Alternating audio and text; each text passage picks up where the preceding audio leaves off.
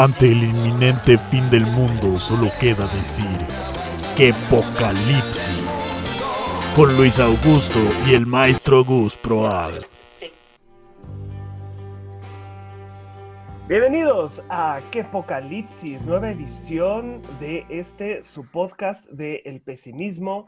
Usted que ya no quiere vivir, usted que ya está hasta la madre, usted que está diciendo, pues ya, ya en pandemia voy a dejar a mi esposa, porque pues la verdad no, no, yo no entré a este trato de estar con ella tanto tiempo. Usted está aquí bienvenido, usted debe estar aquí. Me acompaña mi queridísimo Gus Proal aquí en nuestro, nuestro jornal. Nuestro jornal apocalíptico. Me gusta, me gusta tu lenguaje eh, eh, vigente desde 1615. Gracias. Yo siempre, yo siempre así, en la onda con los chavos, ¿sabes? Siempre en la onda. Eh, Sí, sí, sí, claro. El, el lenguaje, la jerga, ¿no? La Yo no- jerga de los chavos. No entiendo por qué no somos tan populares como la cotorriza. No lo entiendo. ¿Qué pasa? ¿Qué pasa? ¿Le tienen miedo a las palabras de más de tres sílabas, cotorros? ¿Qué onda? O sea, Se sacan de onda si les digo concupiscencia. Muy bien. Concupiscencia. Con- Concupiscencia, palabra del día. con- Concupiscencia con- con- sempiterna. Ok, Sempiterna.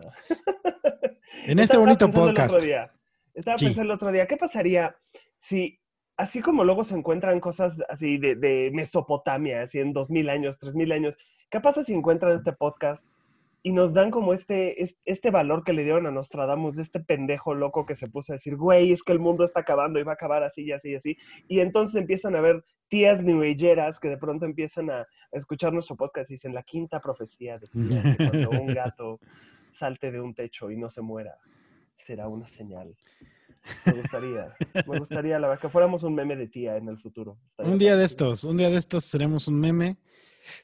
Fíjate que el otro día estaba yo haciendo mis cálculos, ¿verdad? Y yo siento que, que, que no, se, no se terminan los motivos por los cuales vamos a valer pepinito. Cada vez solo- hay más. Hay más, cada vez hay más. Este, fíjate que, fíjate que una de las cosas que a mí me preocupan así profundamente, ¿verdad? Es mi sobrepeso, pero no estamos hablando de eso, estamos hablando de... Cuéntanos, Gus, ¿por qué no, por qué no lo externas? Digo, al final todos vamos a morir. Todos vamos a morir, solamente que yo voy a morir por abrocharme las agujetas. Este, ¿De qué se murió? Levantó una caja. levantó una caja, cargó La caja hija. estaba vacía, pero se murió. Entonces, este, no, mi preocupación ahorita de que ahorita es una preocupación muy de moda desde hace 30 años, que es el cambio climático. El cambio climático, que es nuestro tema de hoy. Hoy vamos a hablar de apocalipsis por cambio climático. ¿Viste cómo introduje el tema como súper casual? Así, ¡pum! Aquí está, cambio climático. ¿Qué onda? Ya. ¿Qué onda? Ni siquiera, va- ni siquiera vamos a hacer los portentos, nada. Así. Nada. No, por supuesto que tenemos que hacer portentos, por supuesto que tenemos que hacer ¿Portentos? ¿Has encontrado portentos esta semana en tu búsqueda? Esta semana en mi búsqueda encontré un portento A que me parece una cosa muy gravísima, pero que además va a ayudar a introducir nuestro tema. Ok. Porque eh, está sucediendo, ¿verdad? En estos momentos hay un barquito que se llama MB Wakasho, que es un carguero de propiedad japonesa eh, que encalló, ¿verdad? El, hace el 25 de julio, pero que sigue ahí soltando veneno. Este, y se vertieron enormes cantidades de combustible en una zona ambientalmente sensible y de gran diversidad biológica. Subrayan la necesidad de todos los países para que adopten eh, muchas cosas ahí de la jurídica internacional, porque esta chingadera, ¿verdad? Este, está suelta y suelta y suelta veneno. El derrame de combustible produce y produce más y más y más veneno. Y es ahorita ya eh, más y mes y medio de que esa mierda valió. Pero fíjate cuánto traía. Traía eh, aproximadamente 3.890 no, sí, 3.894 toneladas de gasolina, 200 toneladas de diésel y 90 toneladas de aceite lubricante. Ese es el que más me llama la atención. Ese último, digo yo, oye, ¿qué pasó? O sea, porque de que porque el, el marinero es muy solitario. Entonces, tenían 90 toneladas. No se preocupen, compañeros, tenemos para el viaje suficiente Exacto. lubricante. Exacto. no se Rar, rar. preocupen. Porque además habla como ¡Suban las vergas! Suban las vergas, porque los que no saben, la verga es el mástil más alto de un galeón. Y como es el mástil más alto de un galeón, imagínense la cantidad de lubricante que necesita. O sea, lubricar una verga en el sentido literal de la palabra Es un pedo. es un pedo. O sea, es un pedo. Necesitas pedo. todas esas. ¿Y cuánto, cuánto cuántas toneladas de, de gasolina? 3.894 toneladas. Esto eh, básicamente está poniendo en peligro a los corales, ¿no? Que No, no, no, no. nos, no nos referimos, por supuesto, a, a- a los coros, ¿verdad? No nos referimos a los coros, A los cantos corales. a los cantos corales del, del siglo del siglo donde aprendió Luis González su, su- su vocabulario, sino que me refiero a, a- a que está poniendo en riesgo toda la zona de la vida marina, la seguridad alimentaria de la zona. O sea, estamos hablando de que está choncho, está choncho. Eh, fíjate, ya se han filtrado a las aguas ecológicamente vulnerables entre mil y dos mil toneladas de combustible. O sea, esa madre sigue saliendo. O sea, el asunto aquí es que sigue saliendo. O sea, nomás no deja de producir mierda y no deja de producir mierda. O sea, esto es Y como creo que ya como que gigante, ya nomás no sí, paraba y no nomás paraba. no paraba, era exacto, exacto, como Televisa que nunca va a parar. es- güey, este- deténganlo. Una cosa ahí muy fuerte y dice, en el caso da, da, da, da, da, se- eh, para poder restaurar y un poquito ligeramente las pérdidas económicas y el costo de restauración del, del medio ambiente, se está calculando unos 65 millones de dólares. Es lo que tendría que pagar Wakashio en caso de que realmente lo hiciera, lo cual es bastante improbable. Poco, ¿eh? Se- 65 millones de dólares se me hace muy poco. Yo creo que más bien es como es lo que les van a poder sacar. O sea, como Yo creo que sí. onda Michael Jackson y esos niños, ¿no? Así como, bueno, a ver, ya, ¿cuánto me vas a dar? No, pues no sé, güey, 20 millones, ok, va. Pero, o sea, 65 millones se me hace poco, parece desmadre. O sea, estamos hablando, o sea, miles de toneladas de líquido. O sea, ¿eso qué es? Como, ¿cuán- ¿cuántas noches de mezcal para ti, Gus? O sea, Son más o menos, son seis meses más o menos de mezcal. seis meses de mezcal, güey. Seis meses de mezcal fácil, así sin pedo. Y esto sucede en el puerto de Mauricio, en Grand Port. Así que, pues bien padre, ¿no? Qué Bien a bonito. todo dar, bien a bonito. todo dar. Ahí y eso, si yo creo que, donar, yo creo que cuando el petróleo está inundando tus mares a esos niveles, eso debe ser considerado un portento del apocalipsis. Absolutamente. Pues, no, Porque, porque además esta tierra pues es un chingos por ciento de mar. Entonces, Y siempre se habla, en las, en, las, en las profecías apocalípticas siempre está esto de los mares se convertirán en, ¿no? así es. Está como el mar se convertirá en sangre o el mar se convertirá en petróleo. Y fíjate qué curiosito, porque, porque el mar, o sea, la sangre en el mar se ve negra. Entonces, De hecho, se ve negra, o sea, podría ser... Ahí está es- puesto. ahí está. Podríamos pensar que todo este lubricante, todo este lubricante que está lubricando este, esta pequeña parte de la Tierra es solo eh, Satanás ya haciendo como de, mira, aquí viene, te estoy haciendo este favor de lubricarlo un leve porque ahí viene. Exacto. No, Te la voy a dejar ir, pero no soy mal pedo. Traigo no, 90 es un toneladas. caballero. Traigo güey es 90 un toneladas caballero. de lubricante para ti. 90 Exacto. toneladas. Porque, va- te- porque ahí te van 90 toneladas de riata, decías. Usted saque, usted Ay, saque la fórmula. Si Sí. Pedrito tiene 90 toneladas de lubricante y cada yarda de verga utiliza 3 toneladas, ¿cuántas yardas van Le a quedan a usted. ¿Cuántas yardas Está- le quedan? Educación a distancia, CEP, aquí estamos haciendo lo nuestro. Así Gente es. que debería estar que debería estar en su clase de matemáticas por televisión, vea este programa. Así es. tenemos aquí estimulación de todo tipo, aparentemente. Exacto. De todo tipo. parece. Tenemos 90 toneladas de lubricante para la estimulación. No, ya, suficiente. Pobre, Ahí pobre, está. no, pobre del mar. Qué horror. Nos Ahí está reímos para no mi- llorar, gente. Nos De eso se trata. llorar. De eso se trata. Eso. Ahí está mi portento de la semana. Es el único que traigo. No quiero ya porque me estoy volviendo cada vez más fatalista y, Ok. cul- y te culpo a ti. Sí, totalmente. Yo aquí, aquí vengo a eso. A eso y a enseñarles palabras de más de tres sílabas. O sea, eso es todo. Ya.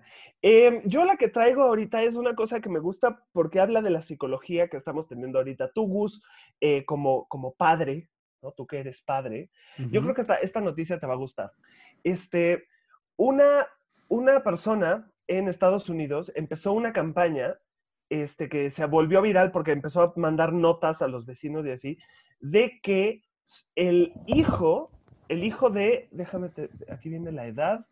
Tiene, Ando tirando, ando tirando mi micrófono de la impresión y todavía ni me das la noticia. Ok, Sí. ahora sí.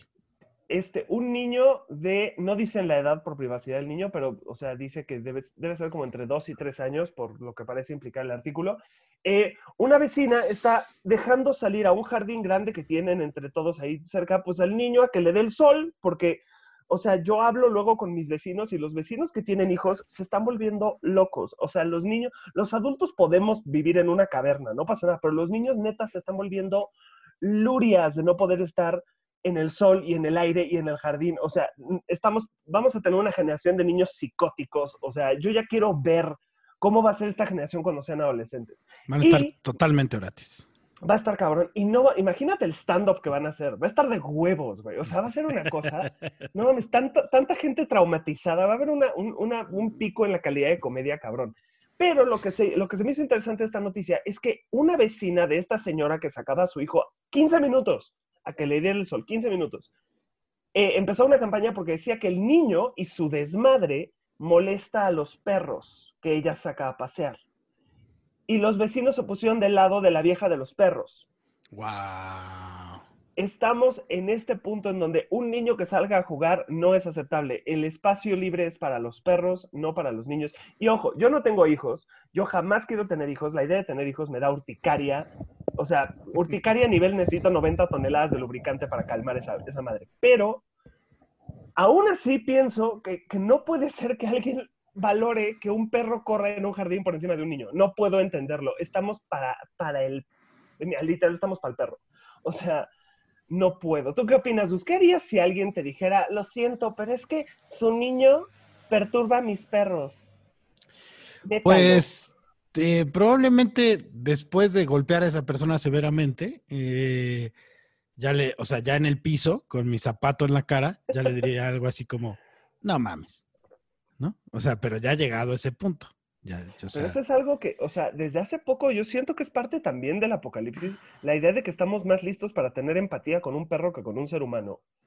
Es casi, casi como que nos estamos preparando inconscientemente para ver morir gente, sí, sí, sí. porque ver, porque ver morir perros es algo que no podemos permitir. O sea, yo me acuerdo que una vez conté un chiste que yo estaba escribiendo, en donde originalmente el chiste era, eh, era, hablaba, era un chiste de bebé muerto. De mal gusto, no me hagan caso, soy mal comediante. Pero un- en, un, en un momento estuve diciendo, dije, está de la verga los chistes de bebé muerto, lo voy a cambiar por un cachorro. Porque en mi cerebro, pendejo, un cachorro es menos malo que se muera que un bebé. Para mí es menos trágico. Si alguien me dice, güey, se murió mi cachorro, pues puta, le voy a dar un abrazo. Pero si alguien me dice, se murió mi hijo, eso es una tragedia de orden cósmico. O sea, es horroroso que eso pase. Pero no. Conté el chiste del perro muerto y me empezaron a gritar fuera en la condesa. Nice. Fuera, así, fuera, de que me salía del escenario por el chiste del perro muerto. Y entonces lo cambié por un bebé y ahora la gente se ríe. O sea, no sé qué está pasando. Temo, temo por ustedes, personas, en serio.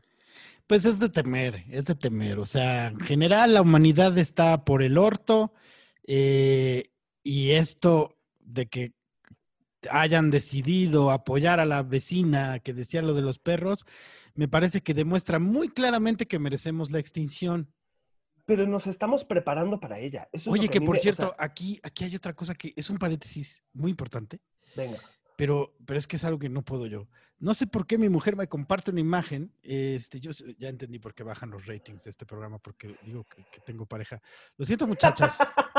Todas las mujeres dicen, suficiente. Suficiente. Ya no puedo. No me interesa. diablo". No puedo estar con ese gordo barbón a la verga, todo. Entonces, eh, me muestra mi mujer una, una imagen de un cheto en forma de Batman llorando. Cheto en forma de Batman llorando.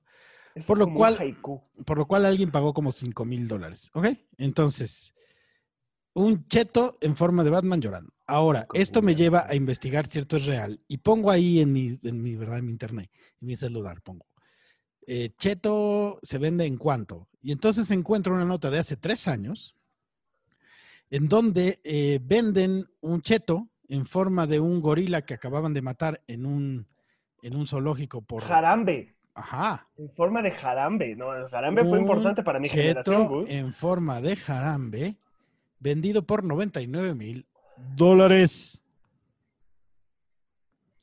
Y, Ya lo y a- y encontré, aquí está. y todavía te preguntas por qué estamos valiendo pito. Si una persona es capaz de pagar 99 mil dólares por un fucking stupid piece of shit, no motherfucking what the fuck, cheto, merecemos valer 500 kilos de verga de bergantín con lubricante. Un bergantín, porque este es un programa educativo, ante, ante todo, Ante un todo. bergantín es un tipo de barco bastante corto. Así es. Y ya nada más para que lo sepan. Entonces, ese es un portento de la semana que está desactualizado, pero que me parece debe haber sido un antecedente. O sea, si yo fuera la evolución y ando por ahí, ¿verdad? Evolucionando. Y de pronto entre mis procesos evolutivos digo, ah, voy a ver qué es eso del Internet. Y entonces me meto al Internet y veo que alguien vendió, compró un cheto en 99 mil dólares.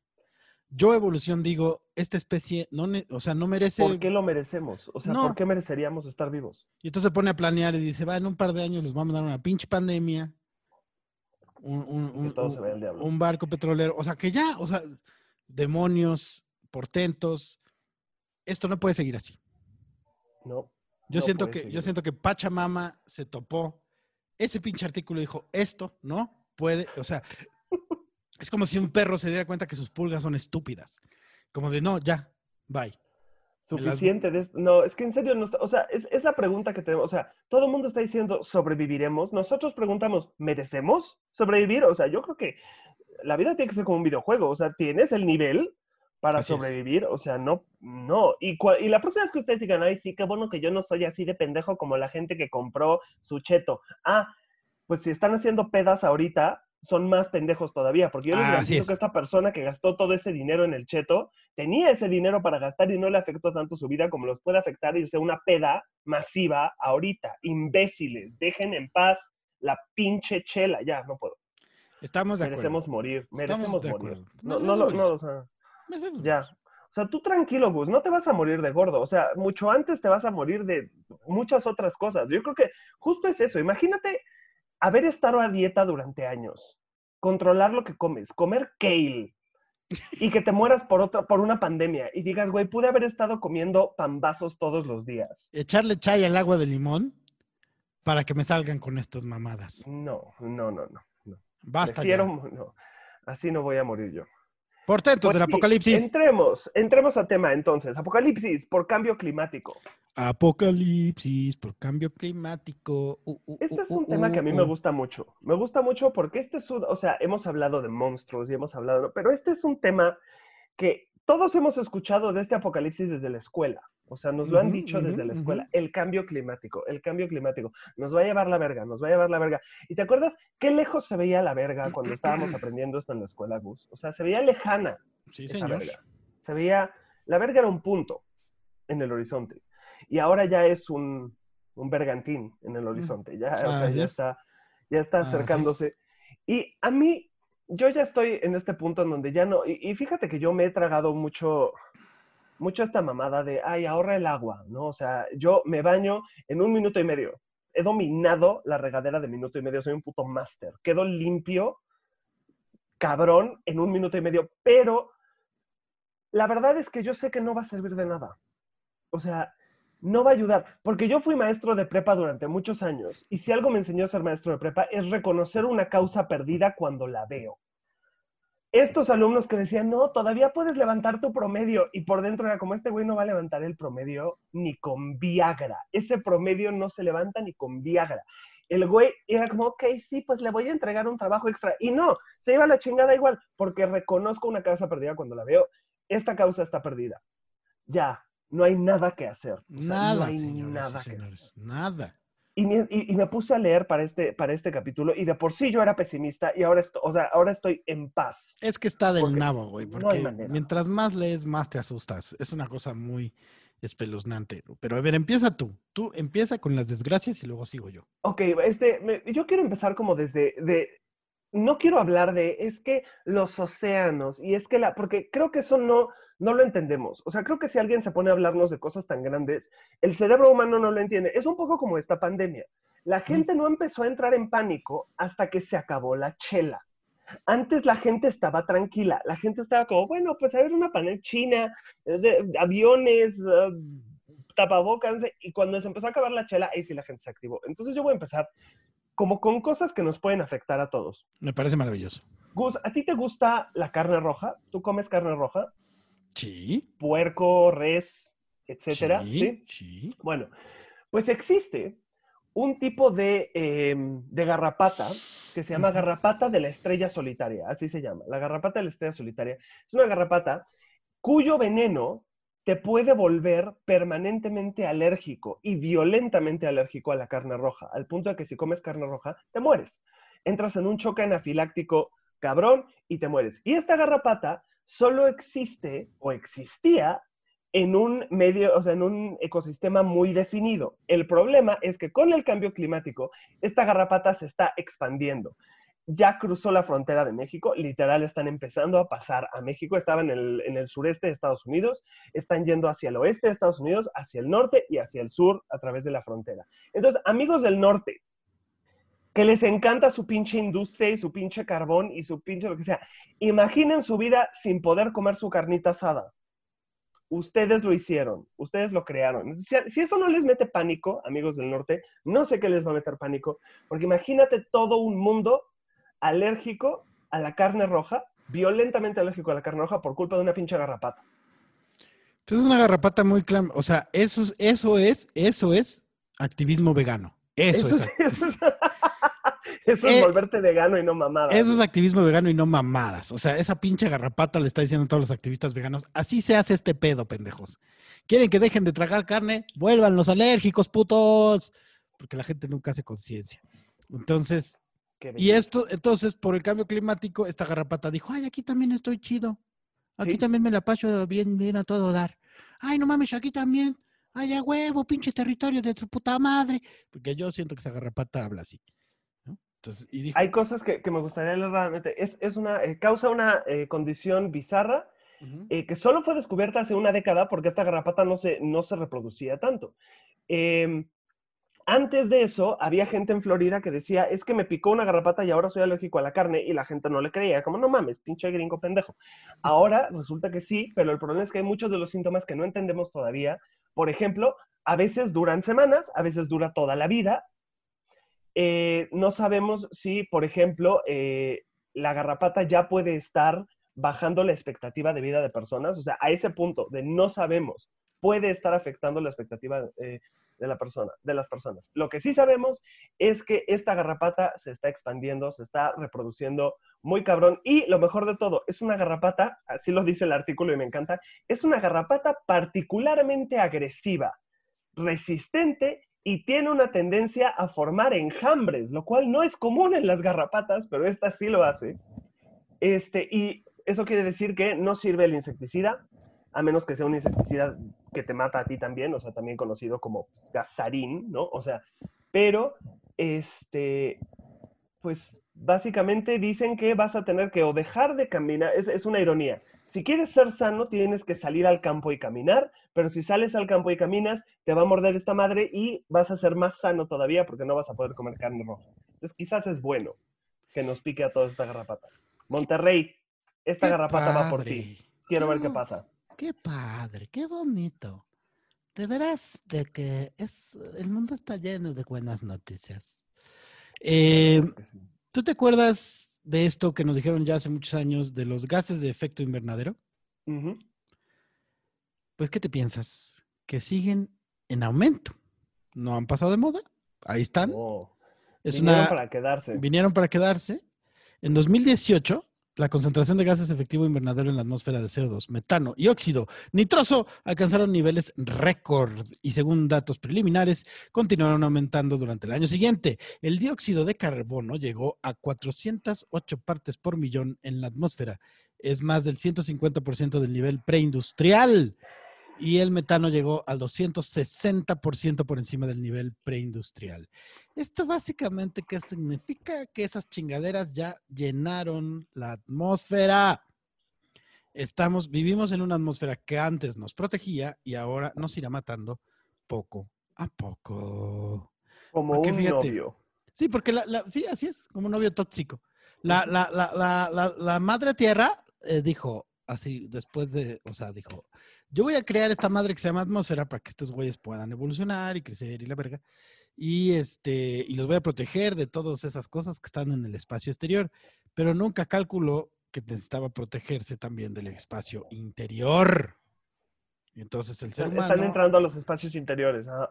están entrando a los espacios interiores y esta concentración, ¿verdad?, de dióxido de carbono, fruto de la quema de combustibles fósiles realizadas eh, durante todo este puto tiempo, está generando unas emisiones espantosas.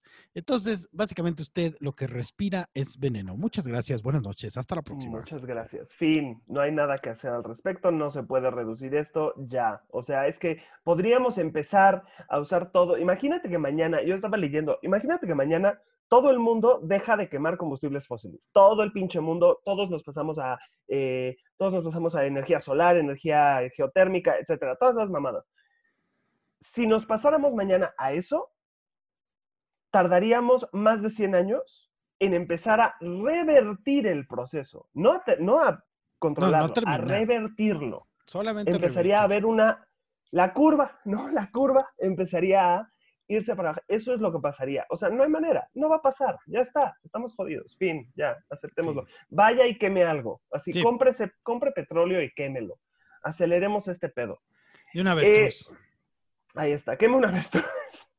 no, no, no que quemes una avestruz, sino que di una vez, di una Ah, avestruz. Yo entendí, queme usted una avestruz. Ah, también. güey, imaginé una, una parvada de avestruces. No sé si se dice parvada porque no vuelan, pero una parvada de avestruces en llamas. Eso es un portento del apocalipsis y no mamada. Oh, sí, y, y, uy, y luego hablamos de los incendios. Siguiendo con mis amigos de la nutrición, este, porque yo conozco varias personas que son, esto, me encanta este término, pescatarianos. ¿No sabes lo que es un pescatariano, Gus? Es alguien que eh, come pescadores.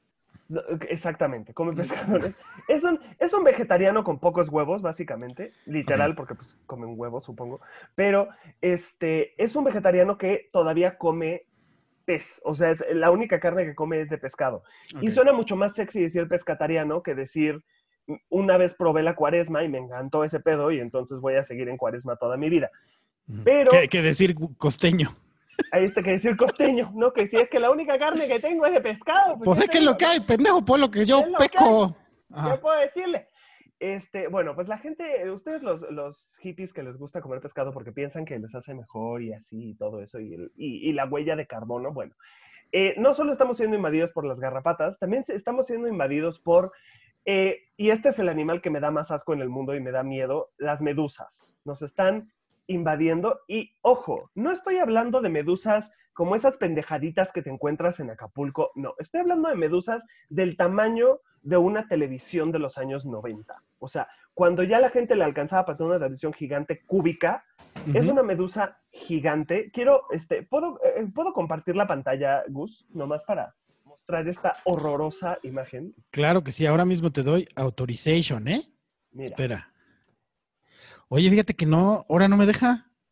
um, ¿Tú puedes compartirla? O sea, ya lo intentaste. dice que no me dejas. Mira, dice que no me das permiso. Y yo ya no, tengo la ventanita esta para Busquen en Google, busquen en Google las palabras invasión de medusas. Eso es lo único que tienen que buscar. Invasión de medusas. Estamos hablando de medusas gigantescas que no aparecen de 5 en 5, sino que en las fotos que se pueden ver eh, aparece la superficie del mar y hay más medusa que agua. No puedes ver a través del agua de la cantidad de medusas que hay. Son medusas tan grandes que están hundiendo barcos. Porque, los, porque están, son barcos pesqueros que levantan tantas medusas que los barcos empiezan a hacerse para el lado, entonces si no cortan la red, el barco se hunde. Y son tantas que, como usted puede saber si ha tocado alguna medusa alguna vez, las medusas son venenosas. Sí, sí. Están envenenando cantidades gigantescas de pescado Ah, que ya es- ya no se puede comer. Ahora, un aplauso para nuestro querido Japón, ¿no? Japón, el niño que se come los mocos al fondo del salón del mundo, ¿no? Así es. Japón, Japón ve la manera de, ver, de, de encontrar el lado positivo. Entonces están empezando a pescar las medusas, secarlas y venderlas como comida fibrosa, ¿sabes? Como la nueva kale. Ajá. y aparentemente la gente la está comprando. Yo prefiero que me corten un dedo a comer medusa, pero pues ahí está eso. Y eh, están invadiendo los mares. Y lo mejor de todo, hay medusas que no se mueren. Son biológicamente inmortales, o sea, llegan a su edad adulta y revierten a su edad, eh, digamos, infante y luego vuelven a ser adultos. Es decir, estamos hablando de nubes enteras de medusas que si no las mata algo, van a vivir para siempre. Por se llama la medusa Peter Pan. Así le llaman. La medusa Peter Pan no se muere, es biológicamente inmortal. Qué cosa Y están más invadiendo fuerte. los mares. Cada vez más, y cada vez más, y cada vez más. Y tiene que ver con el cambio climático. Tiene que ver con el cambio climático porque las, las temperaturas se están volviendo más cálidas. Entonces las medusas que antes, las medusas son seres muy frágiles, en realidad, si han agarrado una, se deshace. Entonces la temperatura, un cambio duro de temperatura la destruye, la mata, se muere en chinga. Pero como ya no hay cambios de temperatura bruscos, entonces ya tienes regiones enteras de los océanos que están llenos de medusas. Qué padre. Gracias. Qué padre. Gracias. Oigan, yo voy a quitarle mi pinche fondo virtual porque yo no sé qué le pasa a mi cámara, que cada vez está más chafa. Yo creo que es parte del portento del apocalipsis. Y mi computadora Puede es ser. muy buena para muchas cosas, pero tiene la peor cámara del mundo. Entonces, este, y ahora quién sabe qué pasa, que ya no me capta también eh, los fondos. Entonces, ya mandamos a la burger el fondo, ¿verdad? Vamos ahí a hacer una pequeña excepción. Está Usted bien, podrá no lo notar que necesitamos. mi fondo es muy hermoso. Mi Tu fondo barba es muy ya es, ya es apocalíptica, Gus. Mi O barba sea, ya es tu- apocalíptica. Tu Yo barba ya soy es de esos güeyes que se están preparando en, la- en, en Montana, ¿sabes? Así como que están así como cubriendo sus ventanas con plástico. Esa es tu barba. Entonces, Yo ya soy una especie en peligro de extinción. Soy una persona culta en México. O sea, ¿qué más da? Muy bien. Entonces. Sí, tu barba es el Bagdad del, del, del vello facial. Exactamente. ¿Ve qué es esto, güey? O sea, tengo. eh, digo, he visto barbas más imberbes que la mía, pero es una desgracia. No, bien. sí está, sí está pobrecita. Sí, mira eso. Además, Está tan poco desarrollada que Estados Unidos está a punto de quitarle su petróleo. como decía mi mejor amigo que en paz descanse, la barba tiene que salir en todos lados, no nomás ahí por pedazos. Este, entonces, ¿qué está pasando? ¿Por qué se está incendiando el mundo entero? ¿Qué está pasando? ¿Por qué? ¿Tú lo sabes? Pues yo me imagino que porque alguien puso una rola de Lady Gaga así cabrona, güey, así de esas que incendian la pista y pues... Yo creo que es eso. Yo creo que es eso. Mi pueblo. Y fíjate qué está pasando en general. Eh, hay algunos incendios que son provocados pues, por la sequedad, ¿verdad? Por, por la sequedad. Pero en realidad es el cambio climático seca los ambientes y el ser humano ayuda. Entonces, 97% de los incendios que se están provocando, 97% de los incendios que se están provocando en California están conectados entre el cambio climático y la ayudadita del ser humano. Porque como está súper seco y no está lloviendo y la chinga de la fregada y llega el ser humano y es un imbécil, entonces eh, están generando un montón de incendios que ya no tienen madre. Y esto a su vez significa que tenemos cada vez menos pulmones para el mundo. Porque no sé si se acuerdan de algunos de ustedes que haya ido a la primaria y... Híjole, ya perdimos a nuestro público. Ya se- Perdón. se fueron. Sí, ¿te acuerdas que a los tres minutos perdemos al 50% del público? Sí. En este momento acabamos de perder al otro no- 100%. ¿Estamos Sí. tú y yo? Ya, pues estamos tú y yo. Es Estamos tú y yo platicando. literal. Ya, Estamos sí, tú y yo platicando. Es lo que hay. No pasa nada. El, asunto, el asunto es que para los que fueron a la primaria, eh, no sé si recordarán, ¿verdad? Este asunto de que los árboles sueltan oxígeno. Pero cuando se queman y se queman y se que pues no sueltan nada, ¿verdad? O sea, porque no es como un marihuano que cuando se quema puede soltar buenas ideas. El árbol se quema y ya fue. Y no tiene más ideas. Ese güey ya dio todo lo que tenía que dar. Ese, Ya, eh, sí. sí, entonces, eh, entonces como el cero, entonces, qué padre, ¿no? O sea, está seco el ambiente, yo llego, apago ahí mi cigarro, ¿verdad? Me voy a mi casa y al siguiente día, pinche Australia, valió verga, ¿no? Entonces, qué padre, qué padre, qué padre todo lo que está sucediendo. Yo siento, yo, fíjate que ahorita estoy teniendo un orgasmo de felicidad ante estos números, pero estoy tratando de, de ocultarlo porque porque pues no quiero yo que la gente me tenga envidia por ser tan feliz. Me parece muy bien. Seamos felices, digo, al final, ¿qué importa? Yo aquí tengo una cosa que me encantó. Y me encantó en el sentido de me, me da miedo, como todas las cosas, ¿no? Pero este- esto es algo que, una vez más, nos puede afectar a todos. Verán ustedes, el mundo está lleno de pendejos, esto no es no- noticia, y algunos de estos pendejos, un, un subgrupo de estos pendejos específicos, les gusta gastar miles de dólares en ir a escalar estas pinches montañas del Everest y de demás pendejadas. Y un montón de, enorme de ellos se muere porque aparentemente no hay suficiente muerte en el mundo, vamos a ir a buscar un lugar que nos mate. Y es un poco como ir a un concierto de Billie Eilish, ¿no? O sea, es como quiero ir a, ver, quiero ir a un lugar que me mate, bueno, pues vas a, vas a esa mierda. Eh, lo que pasa es que esta gente, conforme va, va trepando las montañas, eh, en las montañas, no sé si se han fijado, no hay baños, no hay plomería, no hay drenaje. Entonces la gente pues caga en la nieve. Normalmente esta nieve es cubierta por más nieve. La nieve se congela haciendo una cosa llamada permafrost o permahielo, ¿no? Y va, digamos, desapareciendo abajo de la nieve y se van haciendo estas capas que eventualmente se convertirán en petróleo para seguir matando la Tierra. Pero como el cambio climático está pasando tan rápido, están empezando a ver, esto no es broma, eh, escurrimientos de caca de generaciones enteras de alpinistas que han estado cagando en el Everest y en otras montañas. Se, o sea, estas capas de pronto se van derritiendo, se vuelve a congelar, pero ya se cayó una tonelada de caca. Entonces hay gente que vive en las laderas de estas montañas que de pronto es como, ahí viene otra ola de caca. Están teniendo literalmente olas de caca. Y si hay caca que no quieres, es caca de blanco privilegiado que se fue a trepar el Everest. O sea, esa es la sí. caca que no quieres. Oh, Porque sí, no es la caca de tu abuela que dice, bueno, pues no encontró baño, no hay pedo. No, Exacto. son corrientes enteras de caca que están cayendo y se están haciendo más y más frecuentes. Y ya están empezando a caer porque, claro, muchos de, estos- de estos güeyes que se mueren, mencioné anteriormente que se mueren, no tengo ninguna lástima por ellos, eh, estos güeyes pues no, no pueden ir por los cuerpos, porque ir por los cuerpos implica poner en riesgo a más personas. Entonces hay cuerpos que se quedan ahí, excepto que ya están empezando a bajar junto con la caca estos cuerpos congelados o previamente congelados también están empezando a bajar por las laderas. Entonces, gente cercana al Popo pronto entenderán el nombre de ese volcán. Esos, esos mexicas tenían una visión al futuro, así como, ¿cómo le vamos a poner? Pues así. Porque todas estas montañas tienen permahielo, ¿eh? O sea, esa es la idea. Por eso se supone que están blancas todo el tiempo, o sea, tienen permahielo. Digo, el Popo no tanto porque es volcán, pero bueno. Ahí está. Ay, ¿Qué opinas, padre. Yo siento que. Siento que está muy bien. O sea, siento que finalmente lo que está haciendo la Tierra es devolvernos el favor. O sea, es como.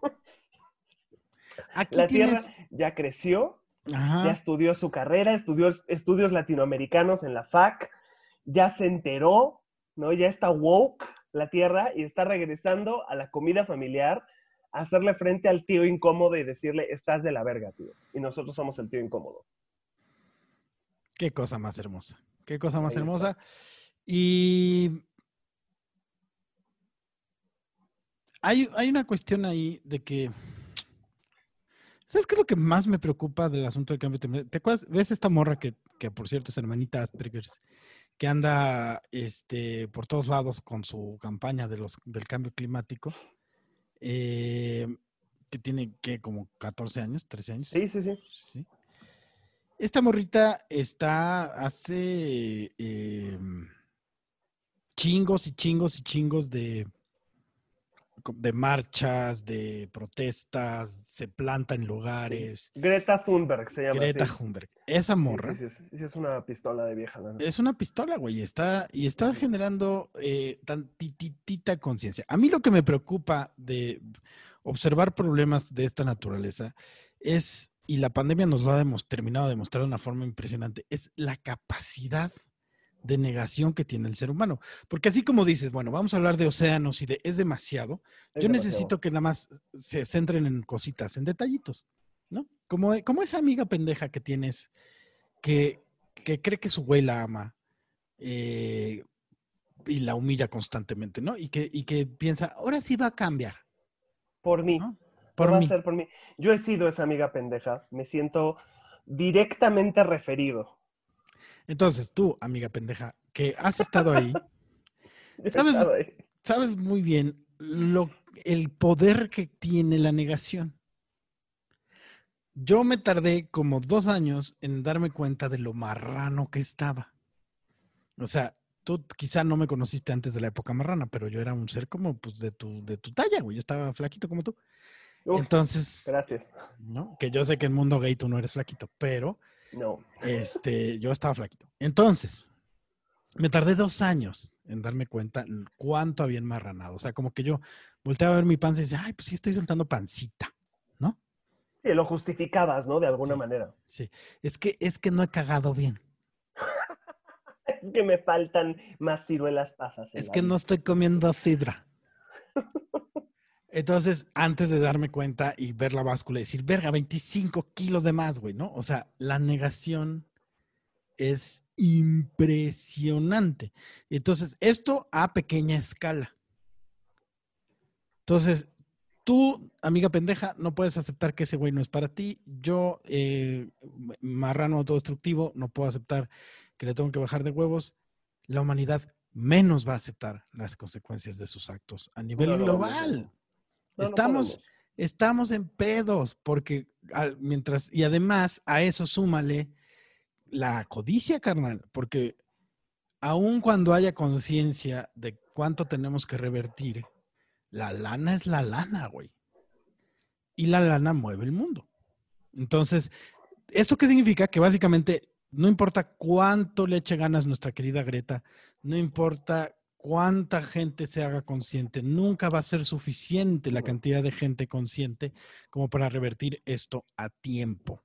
Yo creo que ya no. O sea, yo genuinamente creo que ya a la chingada. O sea, y créeme que, o sea, yo en mi pendejada, quizás también como negación, ¿eh?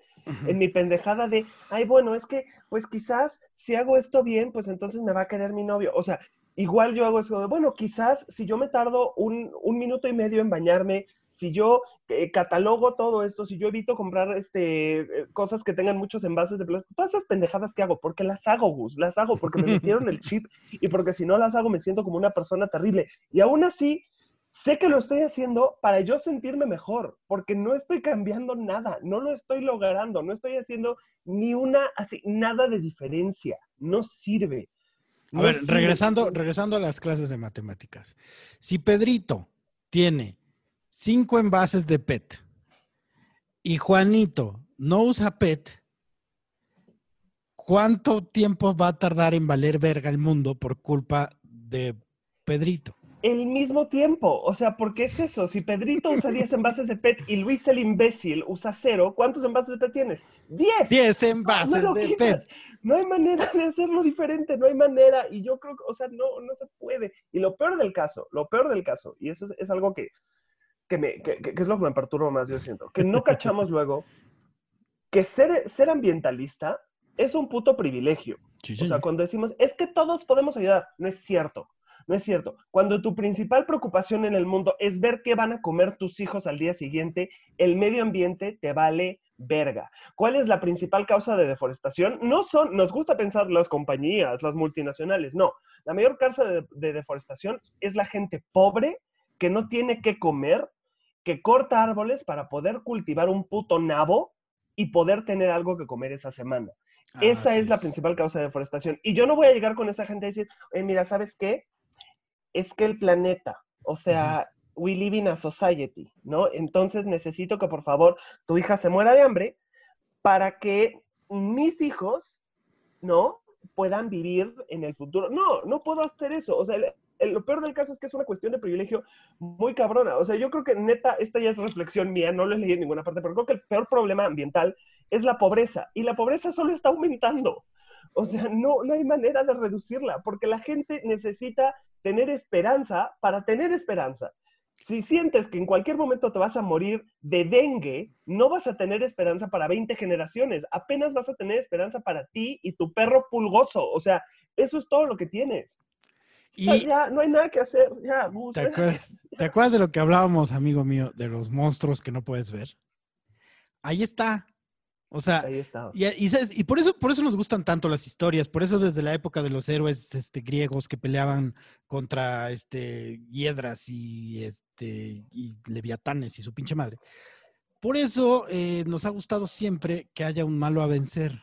El gran pedo es cuando el malo que quieres vencer es el mecanismo del cual formas parte.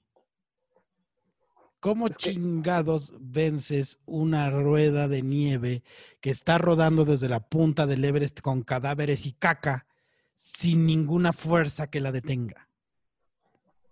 No, es que no, o sea, yo no, no, no tengo ni puta idea. Créeme que, o sea, créeme, Gus, que yo hago, trato de hacer todo bien y veo que no sirve de nada y lo sigo haciendo. Lo peor del caso es que lo sigo haciendo. Yo podría empezar a tirar basura.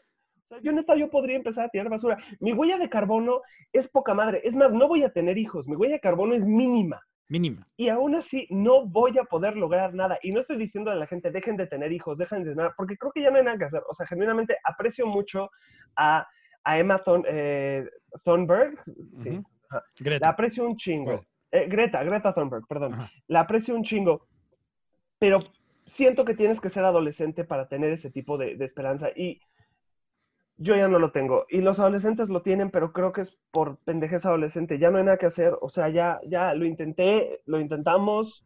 Y al final yo no puedo pararme a decirle a la gente, oigan, cambien su estilo de vida porque la mayor parte de la gente no tiene el privilegio para hacer eso. O sea, no pueden. Ya, no. Demasiada comodidad. Yo te garantizo que si yo estuviera muerto de hambre me valdría verga cuánto me tardo en la regadera. Me daría Eh, igual. Si tienes una regadera, ya serías el Si es que tengo regadera, exactamente, si es que tengo regadera. Y entonces me estoy muriendo de hambre y la única, la única fuente de agua no contaminada con 20.000 enfermedades es Coca-Cola. Lo último que me, me va a importar es cuántos envases de plástico estás usando. Mira todo el plástico que generaste. Güey, no, o sea, no puedes hacer eso, ¿no? Ya, no puedo, ya me emputé, Gus. O sea, ya. Ya, genuinamente ya me emputé. Chingue Sí, yo madre. sé, güey, yo sé, güey. Por eso este programa es una belleza y por eso nunca vamos a pasar de 100 escuchas. Porque decimos la Pero es verdad, nuestra güey. gente. Es nuestra nuestra, gente. gente. Gus. Es nuestra, nuestra gente. gente. Porque te voy a decir qué pasa. A mí, eh, el- a, veces, a veces me pasa que eh, mi, mi mujer de pronto me comparte como noticias indignada. Y yo ya pasé de la indignación al cinismo. O sea, Es que porque ya no puedo vivir indignado, güey, porque, me, porque voy a tener piedras en las piedras de los putos riñones, porque es demasiado desgaste emocional. Si te, si te vale, o sea, o te vale verga, y entonces sobrevives, o todo te importa y entonces terminas muerto de algún tipo. igual, igual de cáncer, güey. No, ya, no. no ¿Qué más puede. da? ¿Qué más No pinches se da? puede. Quiero cerrar con una historia. Muy hermosa. No, no, aquí no. aquí- ¿Quién viene aquí a escuchar historias hermosas? Naiden. Ok, quizás lo sepan, quizás no.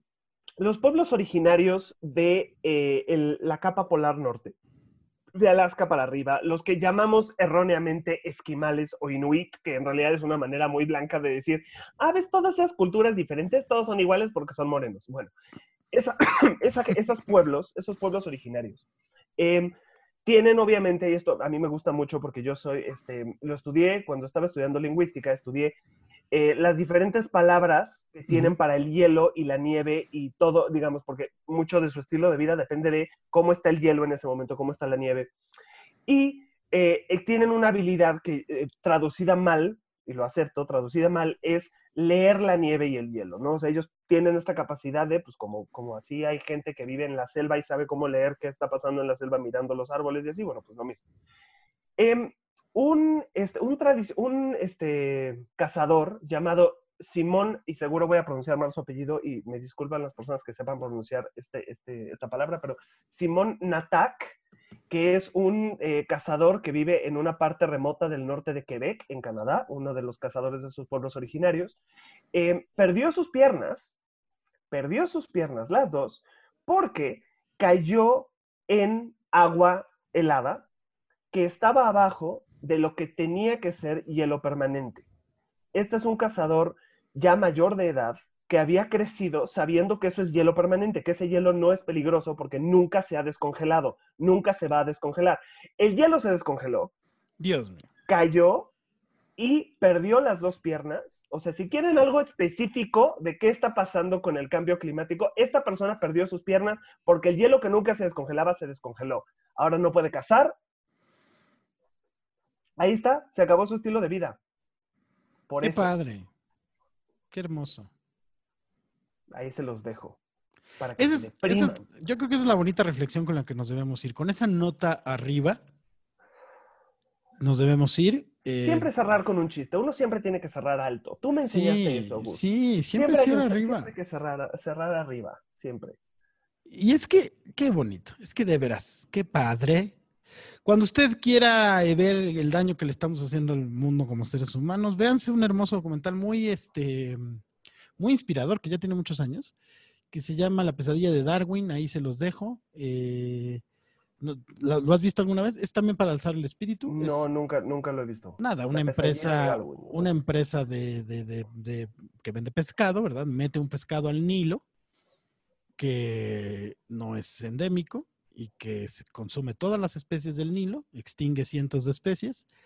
eh, solo queda ese pez ahí, que además es caníbal, se come a sí mismo, da muchísima carne. Este, toda la gente que vivía alrededor del Nilo de la pesca, eh, ese pescado es este eh, está registrado por esta empresa, esta empresa es dueña de ese pescado. Si tú como persona que está en la orilla te, te atreves a agarrar uno de esos pescados sin pagar, eh, te vas a la cárcel. ¿Es Este, un pescado con marca registrada? es un pescado con marca registrada que ¿Es se un comió. Mac pescado? Es un mac pescado que se comió a todos los demás pescados, este, de los cuales vivía la gente. Entonces se vuelve un lugar de pobreza absoluta y extrema, en donde, donde no existía, ahora hay prostitución, eh, gente que eh, empieza a haber crimen organizado, este, los, los, estos warlords típicos de estas zonas de Sudáfrica y de África, perdón, este, de Tanzania y toda esa zona,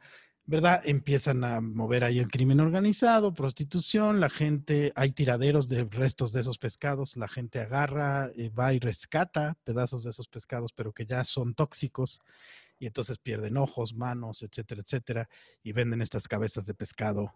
Una de las escenas más fuertes de este documental es una señora eh, de Tanzania eh, que perdió un ojo por los, por los niveles tóxicos eh, que, que despiden los pescados, este, y la ves sonriendo y bailando, ¿no? Porque así es la vida.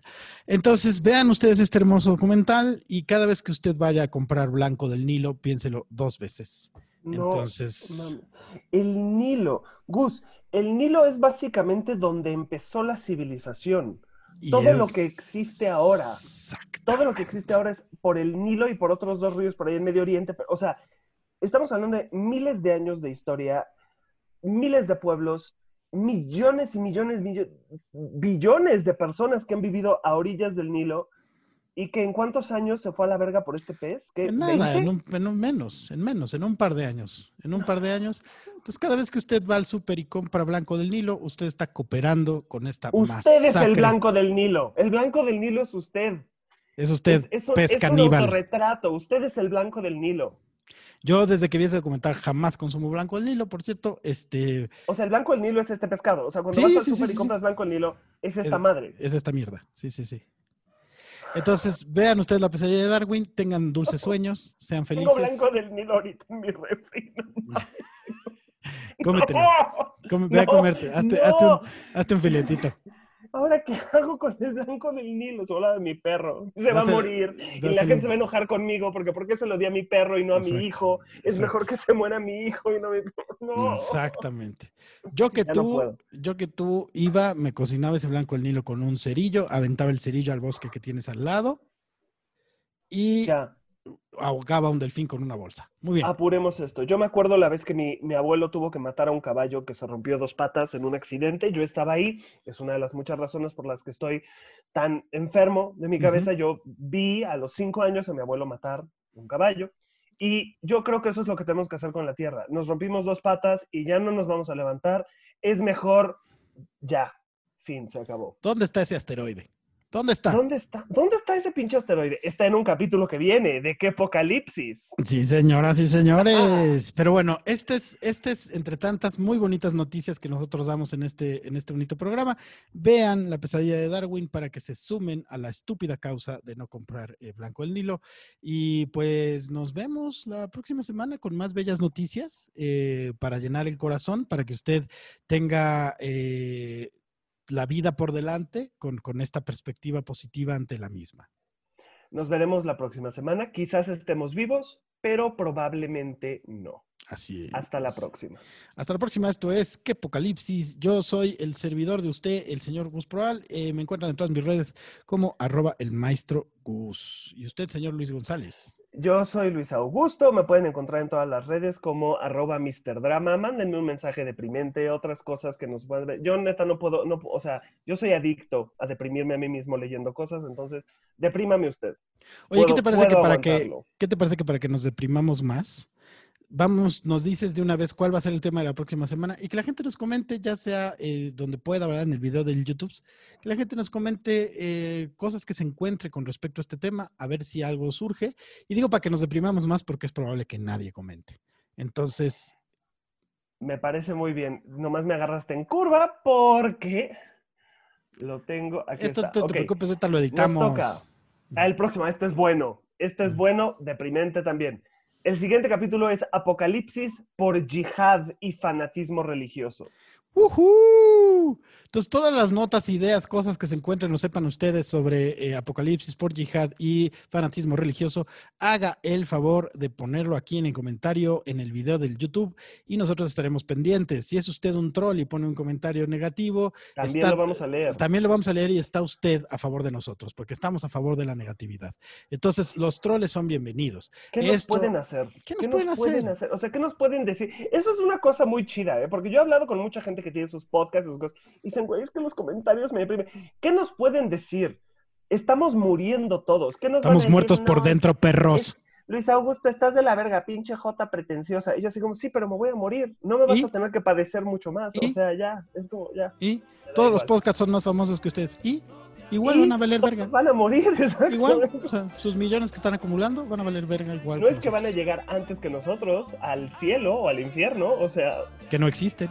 No existen, entonces, ¿qué importa? Todo es absolutamente inconsecuente. El otro día estaba yo preguntándome a mí mismo, ¿por qué chingados estoy estudiando ruso? Y después dije, ¿por qué chingados estoy respirando? ¿Qué más da? Estudia ruso, Gus. ¿Qué más da? Estudia, estudia. Bueno, dos Vidania. Nos vemos la próxima semana. Esto fue ¿Qué Apocalipsis? Vayan, Hasta la próxima. vayan a ser infelices. El mundo se va a acabar, el mundo se va a acabar. Si un día me has de querer, te debes apresurar.